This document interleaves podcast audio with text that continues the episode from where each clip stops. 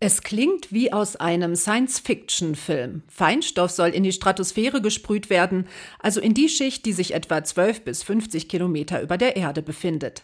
Das soll helfen, den Klimawandel aufzuhalten, erklärt Frank Biermann, Professor für globale Nachhaltigkeitspolitik an der Universität Utrecht in den Niederlanden.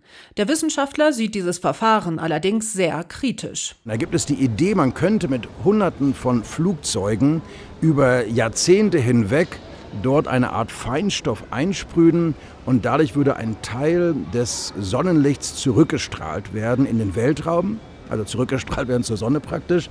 Und ähm, das würde, so sagen manche Wissenschaftler, eventuell die Erde abkühlen. SRM, Solar Radiation Modification, heißt dieses Verfahren in der Fachsprache. Auf Deutsch etwa Abänderung der Sonnenstrahlung. Manche sprechen auch von Solar Geoengineering. Die Umweltversammlung, die heute in Kenias Hauptstadt Nairobi zusammenkommt, wird sich mit dem Thema beschäftigen. Es gibt unter anderem einen Resolutionsentwurf der Schweiz, ein Forscherteam zu SRM einzusetzen, um den Einsatz regulieren zu können.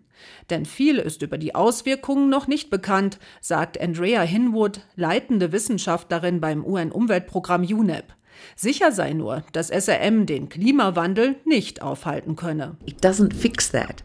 Es ist keine Lösung. Gegen den Klimawandel hilft nur, den CO2-Ausstoß zurückzufahren.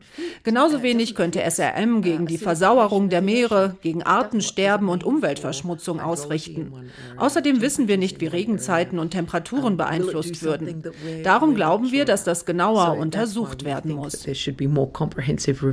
Eine Expertengruppe hat für UNEP schon erste Forschungsergebnisse zusammengetragen.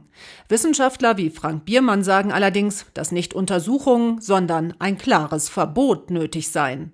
Die Risiken seien unkalkulierbar. Zusammen mit rund 500 anderen Wissenschaftlern hat er darum einen Aufruf unterschrieben, SRM zu stoppen. Das Problem dabei ist, dass die echten Auswirkungen dieser neuen Technologien eigentlich erst dann zu erkennen sind, wenn man sie auf planetarischem Gebiet, auf dem ganzen Planeten äh, angewendet hat. Das heißt, es bräuchte eigentlich ein Experiment mit der gesamten Erde, mit acht Milliarden Menschen auf dieser Erde. Die Vereinten Nationen sollen nach Meinung der Wissenschaftler das Verbot vorantreiben. Ein Problem könnte dann allerdings immer noch sein, dass bestimmte Staaten sich an eine solche Resolution nicht halten. Die Amerikaner, auch die Russen, auch die Chinesen, auch die Inder könnten das ganz alleine anwenden, ohne auf die anderen Länder zu hören. Darum soll die Umweltversammlung vor allem genutzt werden, um Einigkeit unter den Mitgliedstaaten herzustellen.